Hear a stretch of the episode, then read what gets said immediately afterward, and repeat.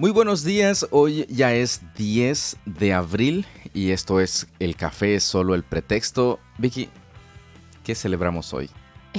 buenos días a todos. Finalmente hemos llegado al día 100. Gracias a Dios, eh, pues ya llegamos al día 100 y, gracias por eso. bueno, eso significa que nos faltan 265 días de lectura bíblica. no, no hemos llegado ni a la mitad, ¿verdad? No, no, no, no. 152 y medio. No sé, para las matemáticas, trone.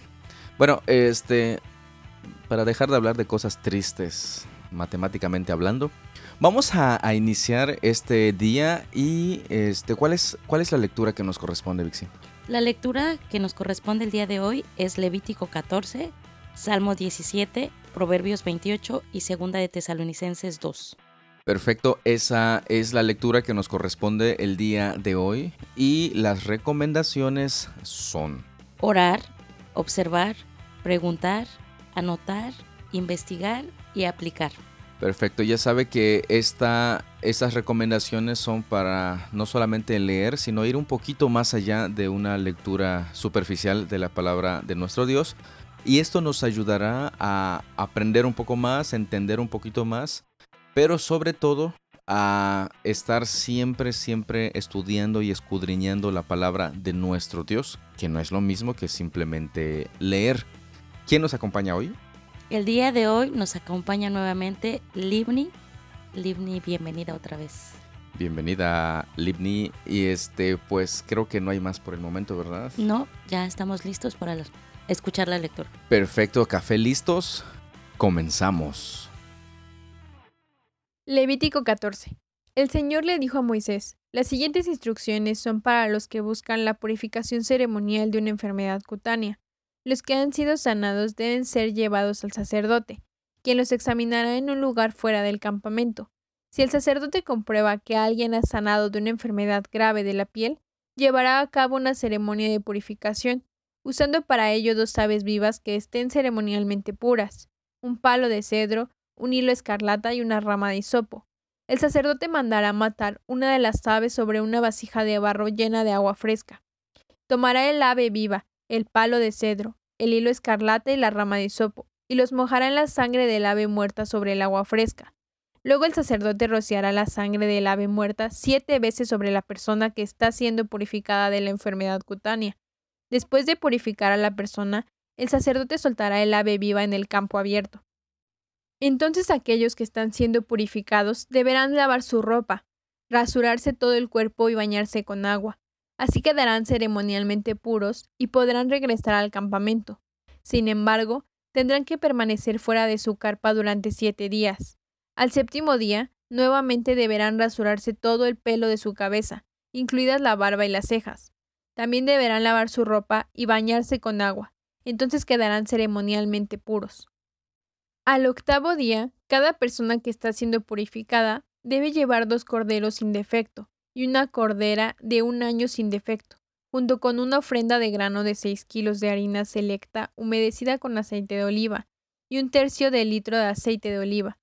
Después el sacerdote oficiante presentará a la persona que será purificada, junto con las ofrendas, ante el Señor a la entrada del tabernáculo. El sacerdote tomará uno de los corderos y el aceite de oliva y los ofrecerá como una ofrenda por la culpa y los levantará como una ofrenda especial ante el Señor. Luego matará al cordero en el área sagrada donde se matan las ofrendas por el pecado y las ofrendas quemadas. Al igual que la ofrenda por el pecado, la ofrenda por la culpa le pertenece al sacerdote. Es una ofrenda sumamente santa. Luego el sacerdote tomará un poco de la sangre de la ofrenda por la culpa y la untará en el lóbulo de la oreja derecha, en el pulgar de la mano derecha y en el dedo gordo del pie derecho de la persona que está siendo purificada. Después, el sacerdote derramará un poco de aceite de oliva en la palma de su propia mano izquierda, mojará el dedo derecho en el aceite que tiene en la palma y rociará un poco del aceite siete veces ante el Señor. A continuación, untará un poco del aceite que está en la palma sobre la sangre de la ofrenda por la culpa que está en el óvulo de la oreja derecha, en el pulgar de la mano derecha y en el dedo gordo del pie derecho de la persona que está siendo purificada. El sacerdote untará el resto del aceite que le quede en la mano sobre la cabeza del que está siendo purificado. Mediante este proceso el sacerdote purificará a la persona ante el Señor. Luego el sacerdote deberá presentar la ofrenda por el pecado para purificar a la persona que fue sanada de la enfermedad de la piel.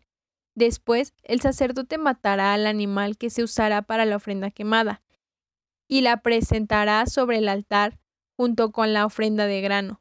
Mediante este proceso, el sacerdote purificará al que fue sanado y quedará ceremonialmente puro. Aquel que sea demasiado pobre y no tenga para comprar estas ofrendas, podrá llevar un cordero para la ofrenda por la culpa, para que se levante como una ofrenda especial para purificación. También deberá llevar dos kilos de harina selecta humedecida con aceite de oliva para la ofrenda de grano y una taza de aceite de oliva. La ofrenda también debe incluir dos tórtolas o dos pichones de paloma, según sus posibilidades. Una de ellas deberá ser usada para la ofrenda por el pecado y la otra para la ofrenda quemada. Al octavo día de la ceremonia de la purificación, la persona que está siendo purificada debe llevar las ofrendas al sacerdote en la presencia del Señor a la entrada del tabernáculo. Entonces el sacerdote tomará el cordero para la ofrenda por la culpa, junto con el aceite de oliva, y los llevará como una ofrenda especial para el Señor. Después matará al cordero para la ofrenda por la culpa, tomará un poco de la sangre y la untará en el óvulo de la oreja derecha, en el pulgar de la mano derecha y en el dedo gordo del pie derecho de la persona que se purifica. El sacerdote también derramará un poco del aceite de oliva en la palma de su propia mano izquierda. Mojará el dedo derecho en el aceite de la palma y lo rociará siete veces ante el Señor. A continuación untará un poco del aceite que está en la palma de la mano sobre la sangre de la ofrenda por la culpa que está en el óvulo de la oreja derecha, en el pulgar de la mano derecha y en el dedo gordo del pie derecho de la persona que está siendo purificada. El sacerdote untará el resto del aceite que le quede en la mano sobre la cabeza del que está siendo purificado.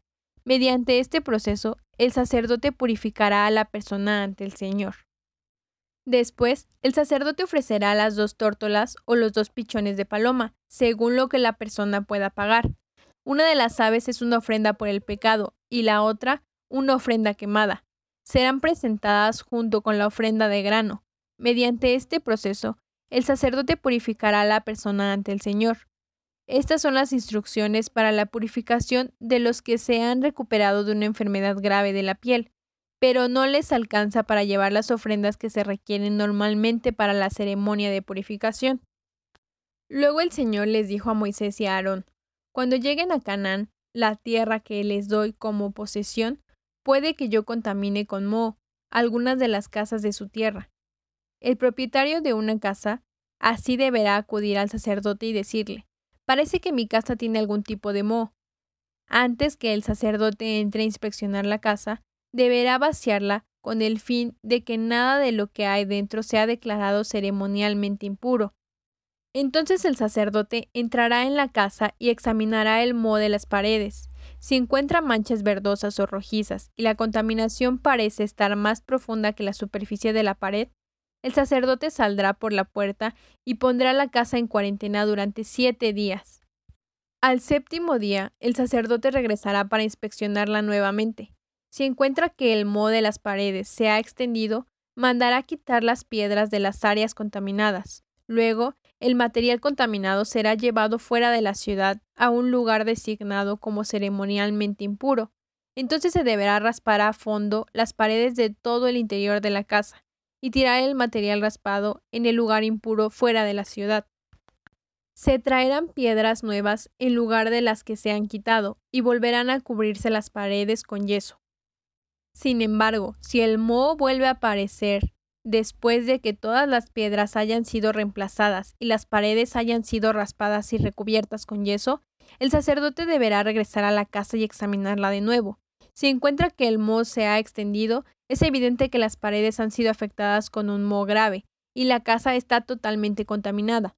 Deberá ser demolida y todas sus piedras, maderas y yeso deberán ser llevados fuera de la ciudad al lugar designado como ceremonialmente impuro. Los que entren a la casa durante el tiempo de cuarentena quedarán ceremonialmente impuros hasta el anochecer, y todos los que duerman o coman en la casa deberán lavar su ropa. Si el sacerdote regresa para su inspección y encuentra que el mono ha vuelto a aparecer en la casa después de haber sido cubiertas las paredes con yeso, declarará pura la casa, porque es evidente que el moho ha desaparecido. Para purificar la casa, el sacerdote deberá tomar dos aves, un palo de cedro, un poco de hilo escarlata y una rama de hisopo.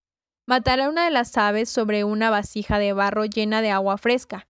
Tomará el palo de cedro, la rama de hisopo, el hilo escarlata y el ave viva, y los mojará en la sangre del ave muerta y en el agua fresca. Luego rociará la casa siete veces. Cuando el sacerdote haya purificado la casa exactamente de esa forma, soltará el ave viva en el campo abierto fuera de la ciudad. Mediante este proceso, el sacerdote purificará la casa y quedará ceremonialmente pura. Estas son las instrucciones para tratar enfermedades graves de la piel que incluyen llagas costrosas, moho, tanto sobre la ropa como en una casa, hinchazón de la piel, erupciones o decoloración de la piel. Este procedimiento determinará si una persona u objeto es ceremonialmente puro o impuro. Estas son las instrucciones con respecto a las enfermedades de la piel y al moho. Como hemos estado notando en los capítulos anteriores, el Señor es bastante detallista y cuidadoso con las instrucciones que le da en este caso, que le da a su pueblo. En este caso, instrucciones sobre cómo tratar enfermedades graves de la piel, este, pero también eh, las casas. ¿Por qué será que tiene especial cuidado con, con esto? ¿Será por el bien de su pueblo? Pues definitivamente sí. ¿Hay alguna verdad más allá, una verdad que debamos de nosotros entender y comprender?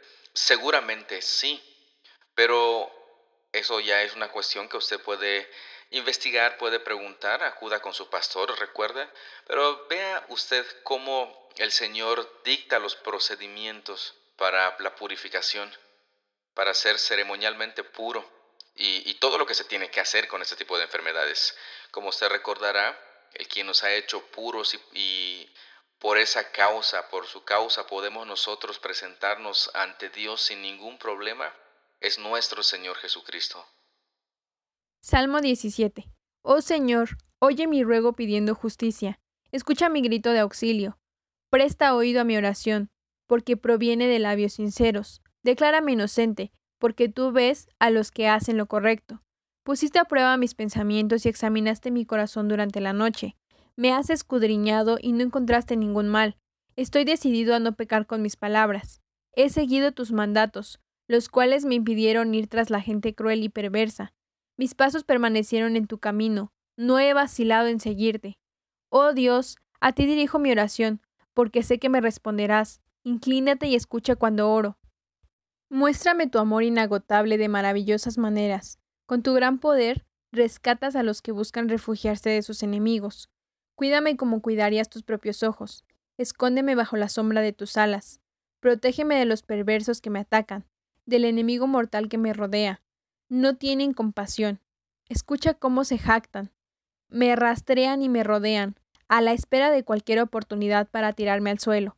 Son como leones hambrientos, deseosos por despedazarme, como leones jóvenes, escondidos en emboscada. Levántate, oh Señor, enfréntalos y haz que caigan de rodillas. Con tu espada, rescátame de los perversos. Con el poder de tu mano, oh Señor, destruye a los que buscan su recompensa en este mundo pero sacia el hambre de los que son tu tesoro. Que sus hijos tengan abundancia, y dejen herencia a sus descendientes, porque soy recto, te veré. Cuando despierte, te veré cara a cara, y quedaré satisfecho. En esta oración que David hace, pues nos muestra la confianza que tiene en el Señor. Pero fíjese el versículo 3, bien interesante porque dice, pusiste a prueba mis pensamientos y examinaste mi corazón durante la noche, me has escudriñado y no encontraste ningún mal. Estoy decidido a no pecar con mis palabras. En algún momento hemos leído que el Señor es el que examina los corazones, conoce los corazones. Él es el único que hace precisamente eso. No se deja llevar por lo que el ojo ve, sino que Él va mucho más allá.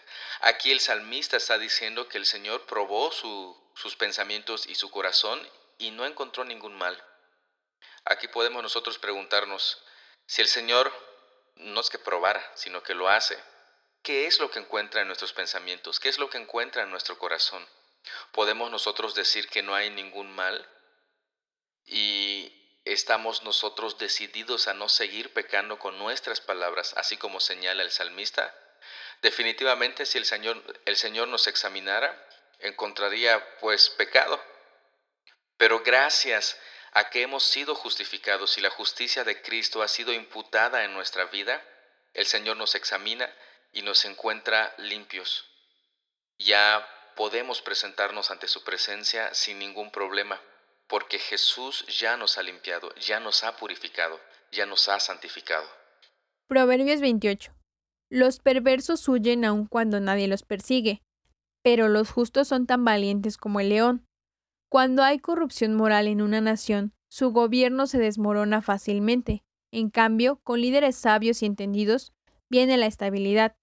El pobre que oprime a los pobres es como la lluvia torrencial que destruye la cosecha. Rechazar la ley es enaltecer a los perversos. Obedecer la ley es luchar contra ellos. Los malvados no comprenden la justicia, pero los que siguen al Señor la entienden a la perfección. Es mejor ser pobre y honesto que ser rico y deshonesto. Los jóvenes que obedecen la ley son sabios, los que tienen amigos desenfrenados traen vergüenza a sus padres. Los ingresos que se obtienen por cobrar altos intereses terminarán en el bolsillo del que trata bien a los pobres. Dios detesta la oración del que no hace caso de la ley. El que lleva a la gente buena por mal camino caerá en su propia trampa, pero los honrados heredarán cosas buenas. Los ricos se creen sabios, pero no pueden engañar a un pobre que tiene discernimiento. Cuando los justos triunfan, todo el mundo se alegra. Cuando los perversos toman el control, todos se esconden. Los que encubren sus pecados no prosperarán, pero si los confiesan y los abandonan, recibirán misericordia. Benditos los que tienen temor de hacer lo malo, pero los tercos van directo a graves problemas. Para los pobres, un gobernante malvado es tan peligroso como un león rugiente o un oso a punto de atacar. Un gobernante sin entendimiento oprimirá a su pueblo, pero el que odia la corrupción tendrá una larga vida. La conciencia atormentada del asesino lo llevará a la tumba, no lo protejas. Los intachables serán librados del peligro, pero los corruptos serán destruidos de repente. El que se esfuerza en su trabajo tiene comida en abundancia, pero el que persigue fantasías termina en la pobreza. La persona digna de confianza obtendrá gran recompensa, pero el que quiera enriquecerse de la noche a la mañana se meterá en problemas. Nunca es bueno mostrar parcialidad, incluso algunos hacen lo malo por un simple pedazo de pan. Los avaros tratan de hacerse ricos de la noche a la mañana, pero no se dan cuenta que van directo a la pobreza. A fin de cuentas, la gente aprecia la crítica sincera, mucho más que la adulación. El que roba a su padre y a su madre y dice, ¿qué tiene de malo? es igual que un asesino. La avaricia provoca pleitos. Confiar en el Señor resulta en la prosperidad. Los que confían en su propia inteligencia son necios, pero el que camina con sabiduría está a salvo. El que ayuda al pobre no le faltará nada. En cambio, los que cierran sus ojos ante la pobreza serán maldecidos. Cuando los perversos toman el control, todos se esconden. Cuando los perversos caen en la calamidad, los justos prosperan. Note que en este proverbio se menciona mucho el, al pobre este, en todos los aspectos, desde el pobre que oprime a los pobres hasta el pobre que sufre por causa de los malvados, hasta el que es pobre pero es honesto. Y también pues habla de la otra parte, de las personas que son ricas, que oprimen a los pobres, que el que es rico y deshonesto. Bien interesante que el escritor de Proverbios tome en cuenta esto, una realidad también nuestra, aquí en nuestro país. ¿Qué es lo que nosotros estamos haciendo a favor de los pobres? ¿Apoyándoles, guiándoles o solamente diciéndoles, échale ganitas, échale ganitas, tú puedes? Segunda de Tesalonicenses 2. Ahora, amados hermanos, aclaremos algunos aspectos sobre la venida de nuestro Señor Jesucristo y cómo seremos reunidos para encontrarnos con Él. No se dejen perturbar ni se alarmen tan fácilmente, por los que dicen que el día del Señor ya ha comenzado. No les crean, ni siquiera se afirman haber tenido una visión espiritual, una revelación o haber recibido una carta supuestamente en nosotros. No se dejen engañar por lo que dicen, pues aquel día no vendrá hasta que haya una gran rebelión contra Dios y se dé a conocer el hombre de anarquía, aquel que trae destrucción. Se exaltará a sí mismo y se opondrá a todo lo que la gente llame Dios, y a cada objeto de culto, incluso se sentará en el templo de Dios y afirmará que Él mismo es Dios. ¿No se acuerdan de que les mencioné todo esto cuando estuve con ustedes? Y ustedes saben qué es lo que lo detiene, porque solo puede darse a conocer cuando le llegue su momento, pues esa anarquía ya está en marcha en forma secreta, y permanecerá secreta hasta que el que la detiene se quite de en medio. Entonces el hombre de anarquía será dado a conocer, pero el Señor Jesús lo matará con el soplo de su boca, y lo destruirá con el esplendor de su venida. Ese hombre vendrá a hacer la obra de Satanás con poder, señales y milagros falsos. Se valdrá de toda clase de mentiras malignas para engañar a los que van rumbo a la destrucción, porque se niegan a amar y aceptar la verdad que los salvaría. Por lo tanto, Dios hará que ellos sean engañados en gran manera, y creerán esas mentiras. Entonces serán condenados por deleitarse en la maldad en lugar de creer en la verdad. Permítame hacer una pausa aquí, porque hay algo muy importante que necesitamos tomar en cuenta. Estos supuestos este, profetas o personas que saben cuándo el Señor vendrá, ya han existido y actualmente pues existen.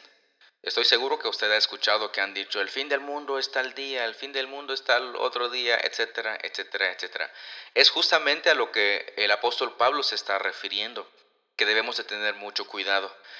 Esta parte de este capítulo es muy, muy importante que la podamos leer, estudiar y no sacar conclusiones ni tener prejuicios este, en el texto, sino leer, estudiar, observar y entonces sacar, ah, bueno, aprender lo que el texto nos está diciendo, no lo que nos han dicho que puede ser.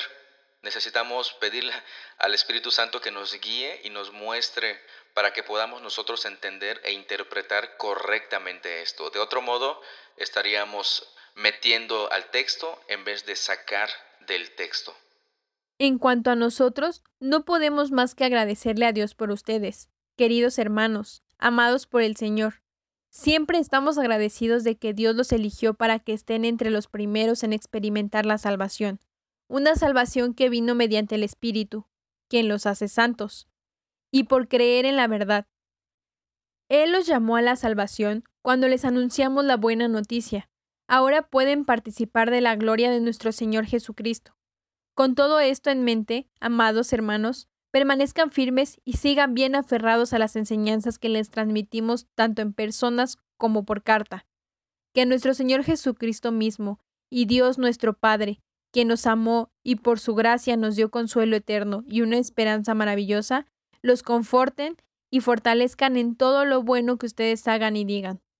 Note por favor que después de que el apóstol Pablo este, les advierta sobre este que vendrá para hacer la obra de Satanás con poder, señales y milagros falsos, él, él les advierte que se va a valer de toda clase de mentiras malignas, obviamente para engañar a, a los que van rumbo a la destrucción. Muy importante, a los que van rumbo a la destrucción. ¿Por qué a ellos? Pues porque ellos se niegan a amar y aceptar la verdad este, que los salvaría. En cambio, a partir del verso 13, el apóstol Pablo dice, en cambio, pues estamos agradecidos a Dios porque ustedes pues están seguros, ustedes han sido elegidos por Dios, ustedes han sido salvos.